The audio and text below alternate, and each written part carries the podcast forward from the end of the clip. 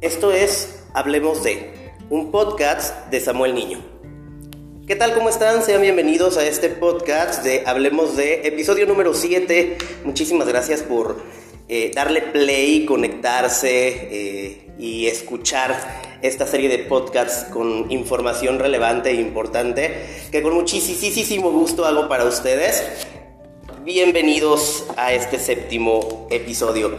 El día de hoy eh, vamos a hablar de un tema súper interesante eh, y tengo una invitada, Sasa que eh, tenía en mente desde inicios de empezar con este proyecto de los podcasts y me da muchísimo gusto presentarles a una compañera, amiga, colega y que aparte en el poco tiempo que nos conocemos, la verdad es que le tengo muchísimo aprecio. Quiero presentarles a la maestra Mariana Equigua López. Maestra, ¿cómo estás? Hola maestro, pues muy bien, muchas gracias por invitarme. Un poco nerviosa. no, hombre. Pero emocionada, creo que es un tema que vale la pena hablar. Vamos a hablar de un tema bien padre. Eh, la, maestra Mariana, te voy a decir Mariana, siempre le, siempre le digo maestra porque como siempre nos vemos en la universidad es maestra, maestro, maestra, ¿no? Este, pero es una persona muy, muy, muy, muy inteligente y eh, muy, eh, pues muy empática. Eh, bueno, eh, ella, ella es licenciada en psicología por la Universidad Univer, plantel Zamora. Tiene una maestría en neuropsicología por la Universidad de Guadalajara, eh, Centro Universitario de Ciencias de la Salud, que está incorporado al Padrón Nacional de Posgrados de Calidad con NACIT. CONACIT. Es miembro a nivel A, Asociación Mexicana de Neuropsicología eh, miembro asociado nivel A del Consejo Mexicano de Neurociencias, tiene un diplomado en rehabilitación neuropsicológica por la Asociación Mexicana de Neuropsicología y Hospital Star Médica y además este, tiene un diplomado en, neuro, en neurología clínica por el Instituto Mexicano de Neurociencias. Todo un estuche de monerías, Mariana. Tienes un gran, un amplio eh, currículo.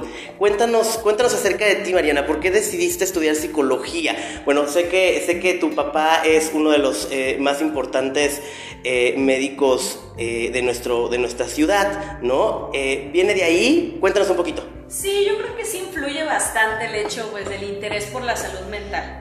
Realmente para mí, cuando yo entré a psicología, el enfoque que traía era completamente distinto al que después tomé. Yo iba por ahí con un enfoque más este, psicodinámico, ¿no? entré con esa idea. Yo quería ser psicoanalista cuando empecé. Yo creo que todos, todos, este, la mayoría de todos comenzamos por esa onda, ¿no?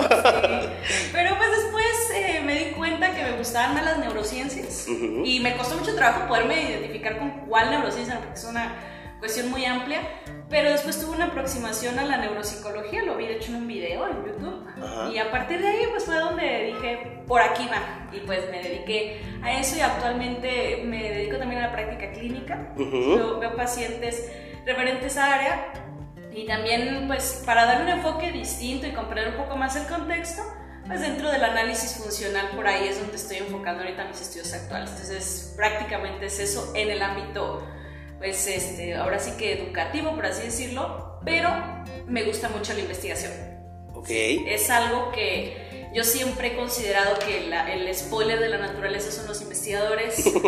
Eh, sin investigación no hay clínica, aunque muchos se puedan enojar conmigo, pero la investigación pues siempre va muchísimo antes de la clínica y precisamente de ahí pues es donde salió este, este pues, ímpetu por hablar de este tema. ¿no? Actualmente eh, te dedicas a la docencia, eh, a la práctica clínica en consultoría privada y también colaboras en la línea de investigación eh, psicosociales INPRF, ¿qué es? ¿Qué es? Así es, fíjate que estoy trabajando ahorita en una línea de investigación, sobre todo aunando aquí eh, relacionado con el tema que vamos a compartir, del Instituto Nacional de Psiquiatría Ramón de la Fuente, así como colaboradora, eh, prácticamente estamos reuniendo información cualitativa, que pues, es el área en la que yo puedo abordar, y sobre eso es en lo que estoy. Pero sí, la investigación es algo que me apasiona muchísimo. Por eso no se aburran con metodología de la investigación. es, muy Es un estigma, ¿no? Es un estigma, sí, pero la investigación es maravillosa, desde mi punto de vista. ¿Qué te ha dejado la psicología, Mariana? ¿Qué me ha dejado la psicología? Qué buena pregunta. Autoconocimiento. Comprender un poco más el contexto donde nos desarrollamos y creo que también un poco de un enfoque más humano hacia las personas con las que coincido, ¿no? Partiendo de la premisa pues, de una frase que me encanta que es hombre soy y nada humano es ajeno a mí, parte del eslogan del Fray y creo que es lo que más me ha dejado comprender un poco más esas perspectivas. ¿Te cambió eh, como persona el, el proceso de, de, tanto de estudiar la psicología como me imagino también ya has llevado tus procesos eh, psicológicos, psicoterapéuticos y la propia práctica de la psicología te cambió la vida, te cambió la, la forma en la que tú, la Mariana que era antes y Mariana que es ahora? Claro, muchísimo, muchísimo. De hecho, antes, eh, pues, yo tenía una característica característica de, de, tener un pensamiento muy, muy dogmático y eh, pues sí conocer un poco más, informarse, me cambió la perspectiva tanto del enfoque que tengo, ya no está dogmático, eh, tampoco manejarme con doctrinas ni con creencias, sino con la evidencia que tenemos y pues sobre todo más la, la, perspectiva empática, creo que fue lo que más ha modificado y el proceso terapéutico es impresionante, la verdad. Claro. Es lo que creo que todos necesitamos para poder pues sobrellevar la vida, ¿no? Sí, yo creo que sabes qué? que a veces pareciera que únicamente cuando estás en crisis re recurres a, a, a, la psicoterapia o al proceso psicológico, pero creo que todos deberíamos de, de llevarle estemos en crisis o no, sí. ¿no? Era básico de canasta básica. Sí, sí, sí, definitivamente, porque pues, la salud mental no solamente nos habla de ausencia de enfermedades, Exacto. sino también poder sobrellevar las tensiones normales de la vida. Y creo que sí es algo que deberíamos todos de procurar tener. Vamos a abordar el tema por el que el día de hoy nos reunimos, que, que me parece muy interesante y también un poco este, polémico, ¿no? un poco y diría bastante.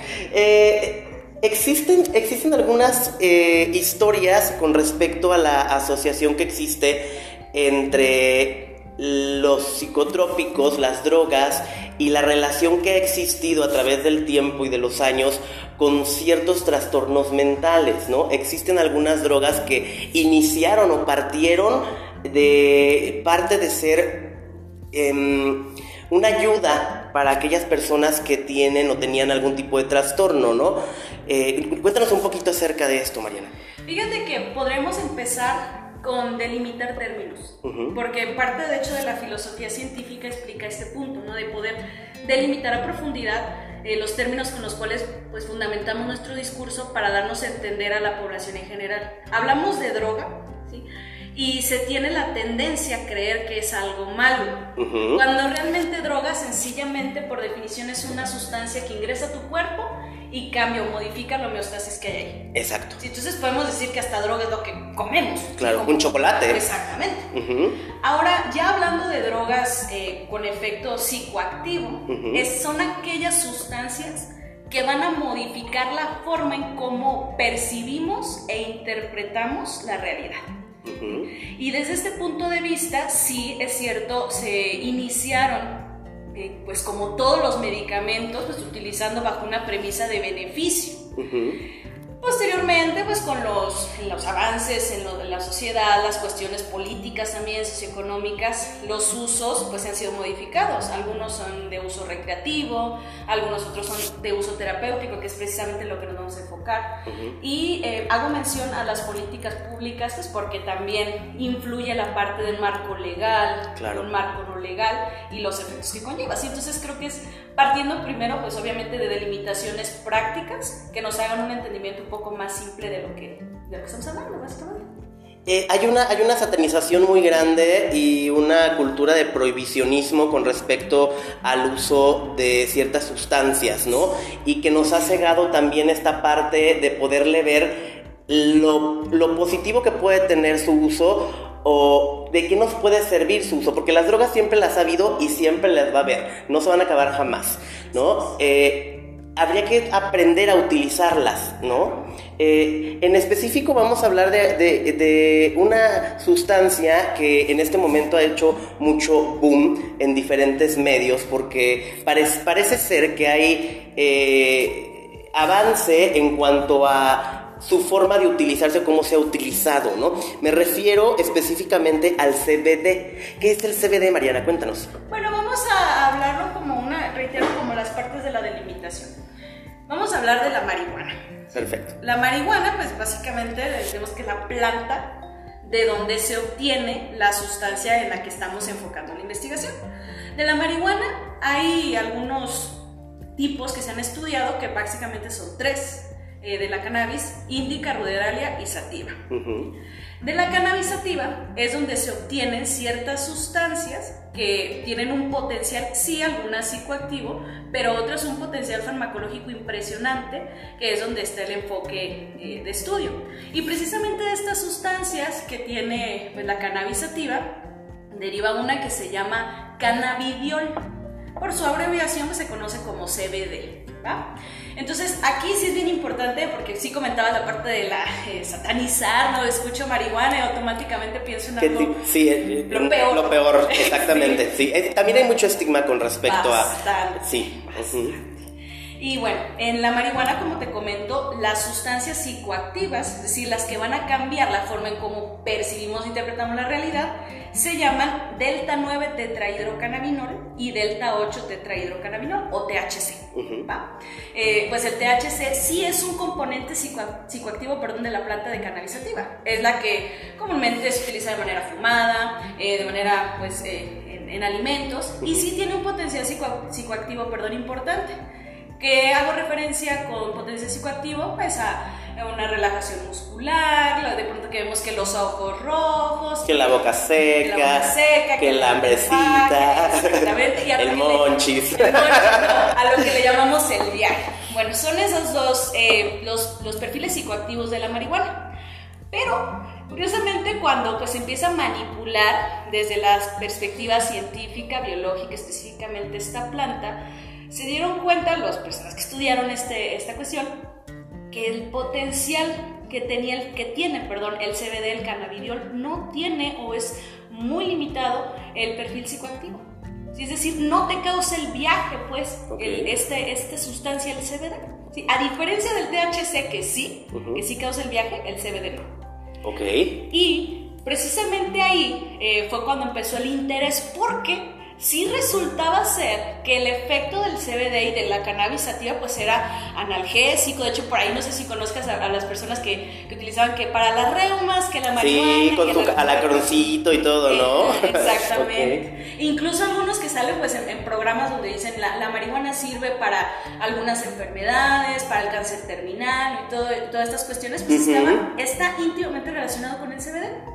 Entonces se extrae el CBD de la cannabis y es precisamente en donde se le, ha hecho el enfoque terapéutico para algunas pues, enfermedades, vamos a llamarlas del gremio médico, y algunos trastornos mentales. Y entonces es como, como el enfoque, ¿no? la, la, perspectiva que no es psicoactiva y tampoco existe hasta la fecha evidencia contundente que nos hable de dependencia hacia el CBD. Ok, a ver, entonces, eh, el, CBD es básicamente la sustancia que se extrae de la, de la marihuana y que eh, nos va a dar ciertos, eh, eh, ciertas sensaciones de relajación o no. Sí, no. No, la relajación en sí y esos efectos es el THC. Ok. Pero sí tienen potencial psicoactivo. Esa es una realidad. El CBD es enfocado más en la cuestión, me refiero a analgesia en dolores crónicos, no tanto relajación. Ah, ok. Sino como eliminar el dolor, vaya, sin el efecto psicoactivo.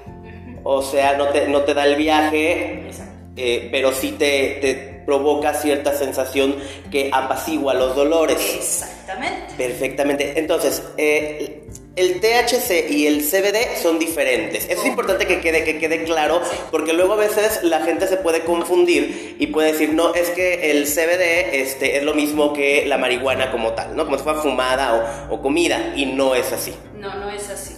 Perfecto. ¿Existen algunas investigaciones, Mariana, al respecto de esta, esta sustancia y cómo interfiere o cómo puede ayudar a pacientes a lo mejor con ciertos... Eh, eh, patologías o, con ciertos dolores o no sé. cuéntanos un poquito acerca de las investigaciones. Bueno, Primero quiero hacer un breve paréntesis aquí para no confundirnos. Voy a, eh, a utilizar el, pues, el lenguaje coloquial. coloquial para entendernos. Sí. Mira, cuando se habla de una sustancia con potencial farmacológico, es imprescindible entender cómo es que funciona en el cuerpo. ¿Qué es lo que va a modificar? ¿Dónde actúa pues, para tener este efecto? ¿no? En nuestro cerebro tenemos ya un sistema que funciona de manera, llamémoslo, similar a los efectos que tienen estas sustancias de la marihuana. A este sistema se le llama sistema endocannabinoide. Este sistema tiene algunas sustancias, reitero, que son similares a la, a la respuesta que tiene la planta de cannabis sativa y evidentemente pues dentro del sistema hay una función. Las sustancias conocidas dentro del sistema endocannabinoide son dos, ¿sí? pero enfocar en la anandamida. ¿sí? Es una sustancia, vaya, que ya tenemos en el cerebro que funciona de manera analgésica. Y ahí está. Ahí está. Pero pues para que nuestro cerebro funcione necesita de una de un aporte, vaya, de, una organización. Y por aporte me refiero pues a una sustancia que llega. Okay. En el cerebro ya tenemos receptores que están preparados, vale, como su nombre dice, para recibir estas sustancias, ¿sí? porque ya, ya tenemos dentro un sistema endocanábico, entonces llega la anandamida, los receptores cannabinoides y pues actúa de manera analgésica. El detalle es que pues nuestro cerebro no tiene el mismo potencial tan fuerte como el potencial farmacológico que tiene en este caso la planta. Okay. Entonces nosotros consumimos la cannabis, ¿no? Vamos a ponerles el ejemplo de la parte psicoactiva. Ok, se consume. ¿Y por qué si no estás diciendo que hay dos enfoques, el THC que es el psicoactivo y el CBD que no? Porque igual si se consume pues me da el efecto eh, del viaje, ¿no? Bueno, porque estos receptores CB1 y CB2 se alteran con esa sustancia. Vaya, es como es como una analogía de que estás en un columpio. Vaya, imaginemos que así funciona nuestro cerebro, ¿no? Se está columpiando uno solito. Y de pronto llega la sustancia y es la que te empuja. Te da el empujón. Te da el empujón solo. Entonces el sistema endocannabinoide pues se hiperactiva ¿no? con esta sustancia. ¿sí? De esta manera entonces se entienden los efectos psicoactivos y de alguna manera hablar de un perfil de tolerancia del THC. En su, por su parte el CBD va a actuar sobre estos mismos receptores CB1, que son receptores que se encuentran principalmente en el cerebro, en estructuras viejas y algunas nuevas. Por ejemplo, en hipotálamo, hipocampo, córtex, ganglios de la base y complejo amigdalino.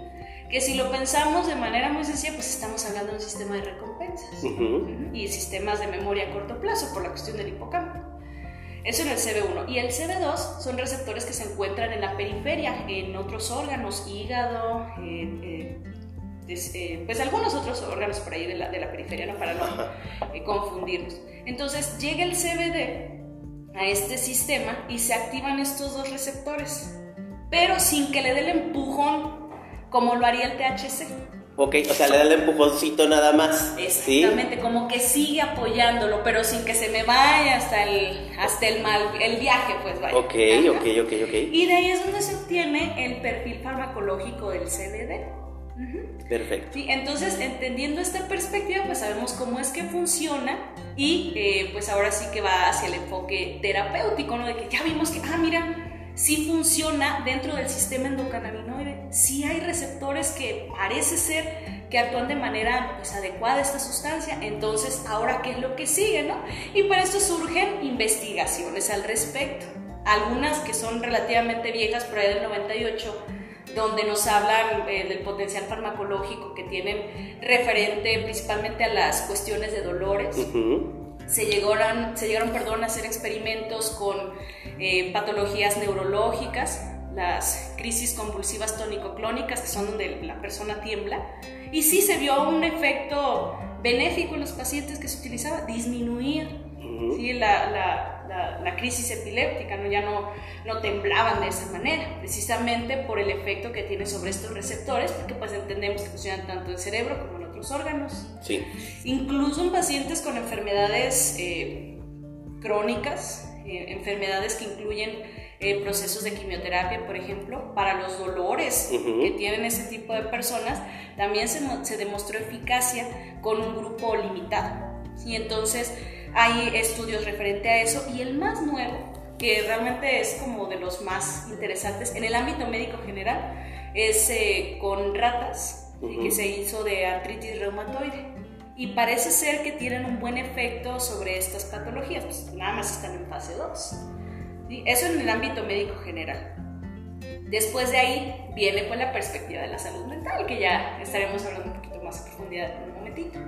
Eh, eh, existe yo creo que esta idea, no sé, eh, también cultural, de de la ayuda que puede dar o proporcionar el uso de la, de la marihuana, ¿no? Y es algo, híjole, yo creo que muy, muy viejo, ¿no? Que, que, ya se conoce, como dices ahí, el, el remedio este del alcohol con, con, con, marihuana y una lacrana adentro, ¿no? Que es, pues, famosísimo y, y, se ha pasado de generación en generación, ¿no? Eh, ¿hasta, ¿Hasta qué punto hemos llegado en cuanto a investigaciones?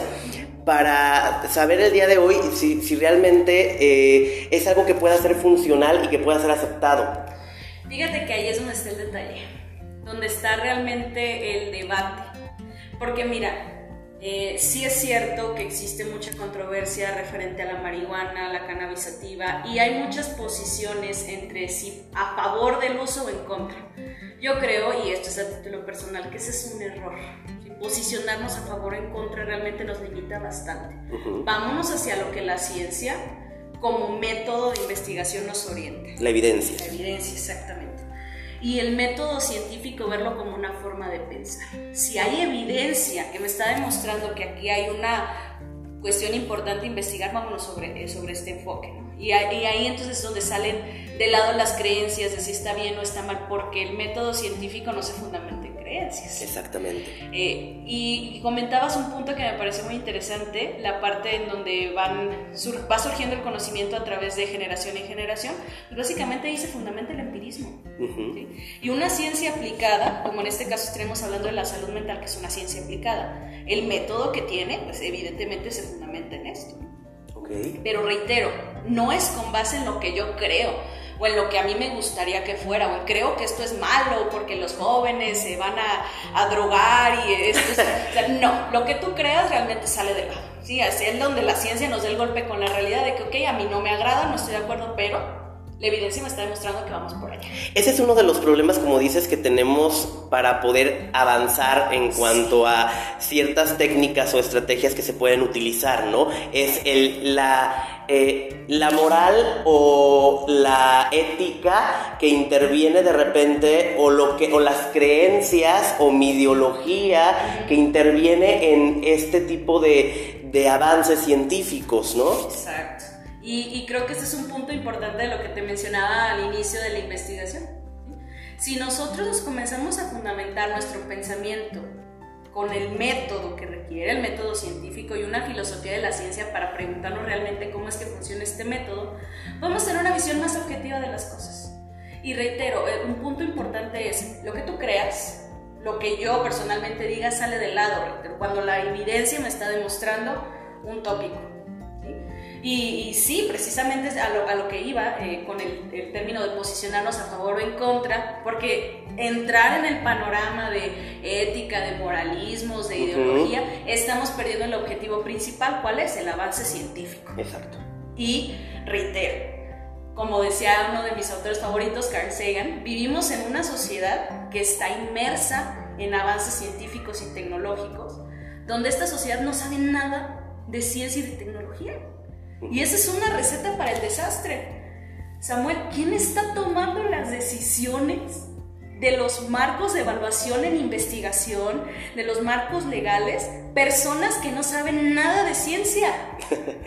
Entonces, ¿a dónde nos va a llevar esto? Claro. Y reitero, si seguimos fundamentando, es que yo creo, es que em, yo supongo, yo, yo bla, bla, bla. No, no, no, no, no. Nos estamos equivocando. Vamos a, reitero, a lo más objetivo la evidencia. Y como este, muchos otros temas que pudiéramos poner de ejemplo en el cual se antepone las creencias religiosas o las, la moralidad de las personas eh, para poder haber un avance tanto en la sociedad como en la eh, ciencia y tecnología, ¿no? Yo siempre les digo a mis, a mis alumnos que... Eh, son psicólogos, no son jueces. Entonces, tú no, tú no puedes determinar qué es bueno o qué es malo desde tu creencia o desde tu historia de vida. ¿no? Cada uno de nosotros piensa de diferente manera y estamos en un mundo totalmente diverso, ¿no? Me gustaría que habláramos de lleno sobre salud mental y su relación con eh, el CBD. Cuéntanos. Bueno, em, creo que el enfoque sería más bien em, trabajar sobre trastornos mentales y el uso de estas sustancias. Y aquí es donde viene el problema. Eh, ya se conoce con algunos estudios, bueno, varios estudios, el potencial farmacológico que tiene el CBD, como comentaba previamente en medicina general, pero en salud mental, ¿qué hay?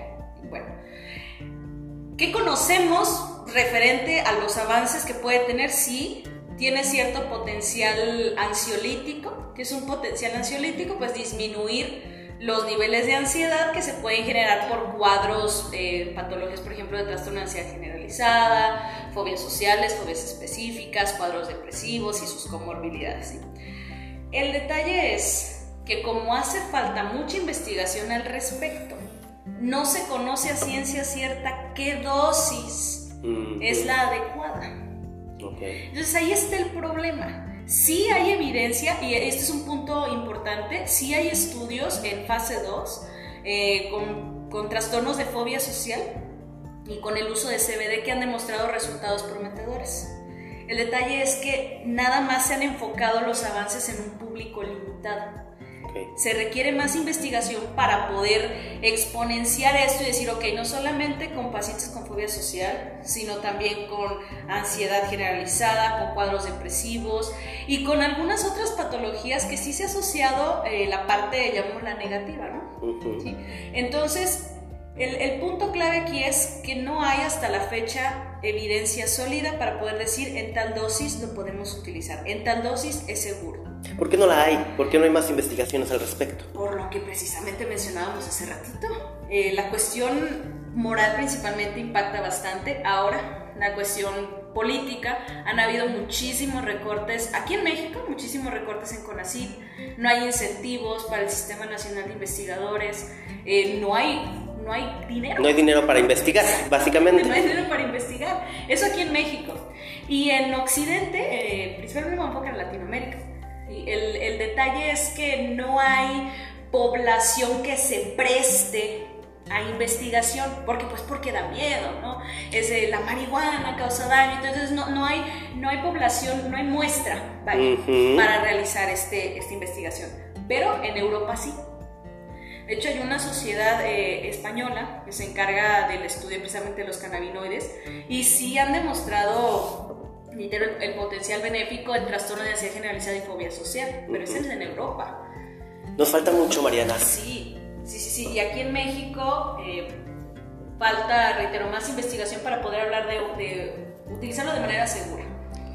Eh, con base en lo que ya, en lo poco que a lo mejor existe sobre la investigación, ¿tenemos eh, alguna información sobre si causa adicción o ha llegado a causar adicción en alguna de las personas que ha sido sometida a esta investigación? Ok, buena pregunta.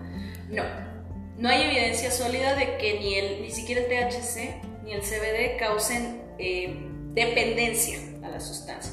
Sin embargo, sí hay cierto potencial de tolerancia. ¿Qué quiere decir esto? Bueno, para los que no están familiarizados con los términos, eh, tolerancia hace referencia a que cada vez necesito más dosis de la sustancia para tener el efecto deseado. Dependencia pues, es necesitar de la sustancia para funcionar. Esto es importante que quede claro porque es, es eh, necesario para quienes a lo mejor están pensando eh, cómo es que no se vuelve de codependiente o cómo es que esto, ¿no? Es importante que quede claro estas dos cosas. Claro. El problema es que sí se ha asociado el, uso crónico de, bueno, sí, podemos hablar de uso crónico o uso no, no limitado más bien, en dosis adecuadas, en desarrollo de brotes psicóticos. Que este es el principal problema que mucha gente se asusta porque dice, oye, pues eso esta sustancia me voy a psicotizar. Bueno, es que aquí es donde estoy hablando precisamente de un uso seguro analizar primero la perspectiva del paciente, psicopatología previa, antecedentes heredofamiliares, si el sujeto tiene antecedentes familiares de algún trastorno psicótico, háblese esquizofrenia, háblese bipolar 1 eh, o del espectro de los psicóticos, no se recomienda, y esto sí es de manera tajante, no se recomienda el uso de CBD. Ok. Porque pues sí se relaciona con brotes psicóticos o cuadros psicóticos.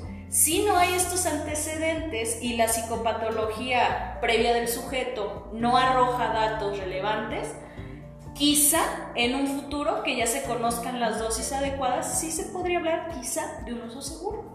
Pero precisamente esto es a lo que me refiero con que hace falta más investigación para saber en qué dosis, a quienes sí, a quienes no, em, cuánto tiempo se va a usar, pero que genere adicción como tal, no. No hay evidencia de eso. Eh, supongo, no sé, ah, si pudiera haber o existir la, prueba de que se puede administrar en determinadas edades, de tal edad o de tal edad, por ejemplo, en los niños, se me ocurre.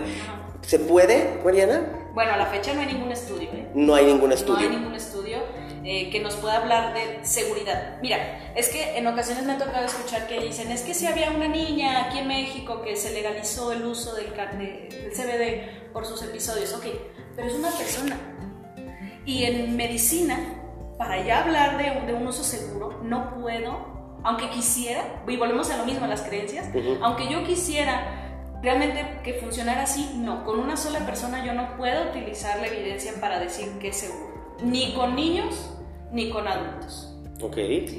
Eh, por eso insisto en que hace falta más investigación al respecto. ¿A qué iba con esto? Eh, hace tiempo había escuchado yo eh, en, en, un canal de YouTube eh, sobre, acerca de, del CBD relacionado con el TDAH, de cómo pudiera ser benéfico para, para estos niños que tienen TDAH. Entonces, me, vino a la mente el pensar si, si, es posible o no es posible, o si hay evidencia, o si me dices que no, que no se ha, no, se ha investigado en, este, en esta área, ¿no? No se ha documentado. Sí hay algunos casos, te digo, esporádicos que se ha utilizado y con algunas personas ha funcionado pero no es la suficiente evidencia para que yo ahorita te pueda decir si Samuel con niños se puede utilizar. No. Quizá podríamos pensar, y esto es a manera de suposición, que pudo llegar a haber funcionado porque pues se puede reducir los cuadros de hiperactividad probablemente. A lo mejor trabajar el sistema atencional, mencionábamos las estructuras de los receptores córtex prefrontal, hipocampo, amígdala, que sí están relacionados con los cuadros de hiperactividad.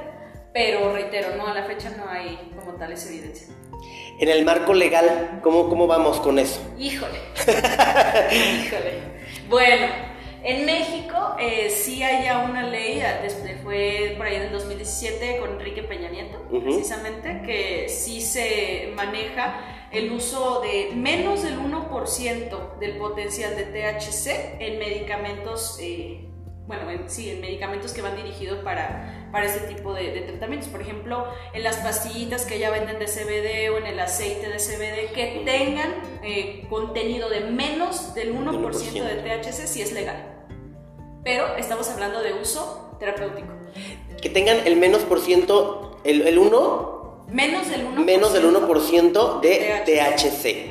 En CBD. En CBD. Ok, ok, ok, ok. Porque acuérdate que cuando se saca todo el extracto de estas sustancias de la planta, pues también se viene el THC, el delta 8, el delta 9, el CBD. Entonces, ese es el marco legal que tenemos aquí en México. Eso el uso terapéutico. Entonces, si te fijas, es muy limitado también. Sí, claro. Y el problema eh, que también notamos aquí, pues es que el enfoque hacia la legalización se ha dado más sobre el uso recreativo. Cierto y considero, y esto es lo personal, que ese no debería de ser el enfoque. Vámonos hacia el uso terapéutico. El uso recreativo está existido y va a seguir existiendo. claro. Realmente no es el problema. Los pachecos no van a dejar de existir. O sea, para nosotros lo que nos interesa es si tengo un paciente con ansiedad y tiene un consumo problemático, a lo mejor de sustancias, y recetarle ansiolíticos le resulta con mayor perjuicio y tengo el, pues esta oportunidad o esta ventana terapéutica, ahí es donde nos deberíamos enfocar. ¿sí? Pero pues por desgracia, eh, reitero, desde ese punto de vista en el marco legal nada más tenemos eso. Urge legislar. Bastante.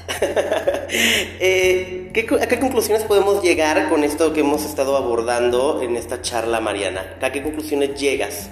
Bueno, yo llegaría a la siguiente conclusión que incentivar investigación a los chavos que ahorita están, a chavos, me oí como, como señora chaviza. La chaviza. a la chaviza que está estudiando ahorita, incentivarlos a que hagan más investigación. ¿sí? Porque casi todos saben un poco la idea de práctica clínica o clínica. No, vámonos a, incentivar esto. ¿sí? Políticas públicas en cuestión de salud mental e investigación, que hace falta muchísimo. Y entonces, Eh, no estoy haciendo propaganda a ningún partido político, no, no, no, no, no, no, no, no, no. Pero sí es la perspectiva de que se meta más eh, economía ahí, a investigar. Y si tenemos toda esta información que ya viene respaldada con bibliografía y la podemos contrastar con población aquí en México y que se pueda eh, en un momento determinado hablar de un uso seguro, que mejor. Y otro punto que también me gustaría compartir aquí es que en cuestión de la salud mental no es que estemos en contra del uso del CBD, no, al contrario. Lo que buscamos es que exista la mayor seguridad posible para el paciente. Claro. Y pues es investigación, básicamente, es lo que... Y sí, es básicamente lo que yo cerraré. Hablando de, bibliografía, eh, ¿hay algunas fuentes donde pueda recurrir las personas que nos están escuchando para tener más información al respecto o estarse eh, documentando al respecto de este tema? ¿Dónde, dónde Mariana? Cuéntanos. Si nos vamos por eh, la, parte de, electrónica, yo les recomiendo mucho un software que se llama Mendeley. Y en Mendeley podemos encontrar artículos relacionados con cannabis y uso terapéutico. Principalmente, yo les recomiendo que artículos del 2018 para acá. Okay. Ahora de libros, yo recomiendo eh, empezar con bioética y humanismo para poder entender un poquito la perspectiva de lo que hablábamos al inicio. Claro. Eh, y hay un libro que sí les recomiendo mucho que es El mundo y sus demonios de Carl Sagan. Aborda algo así referente también hacia el método científico.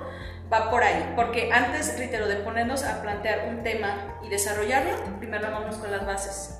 Y entonces esas son los, las recomendaciones que yo podría dar. Y hay algunos canales en YouTube que están interesantes. Y hay uno precisamente que se habla, eh, se llama el cannabis de, eh, medicinal, cannabis medicinal.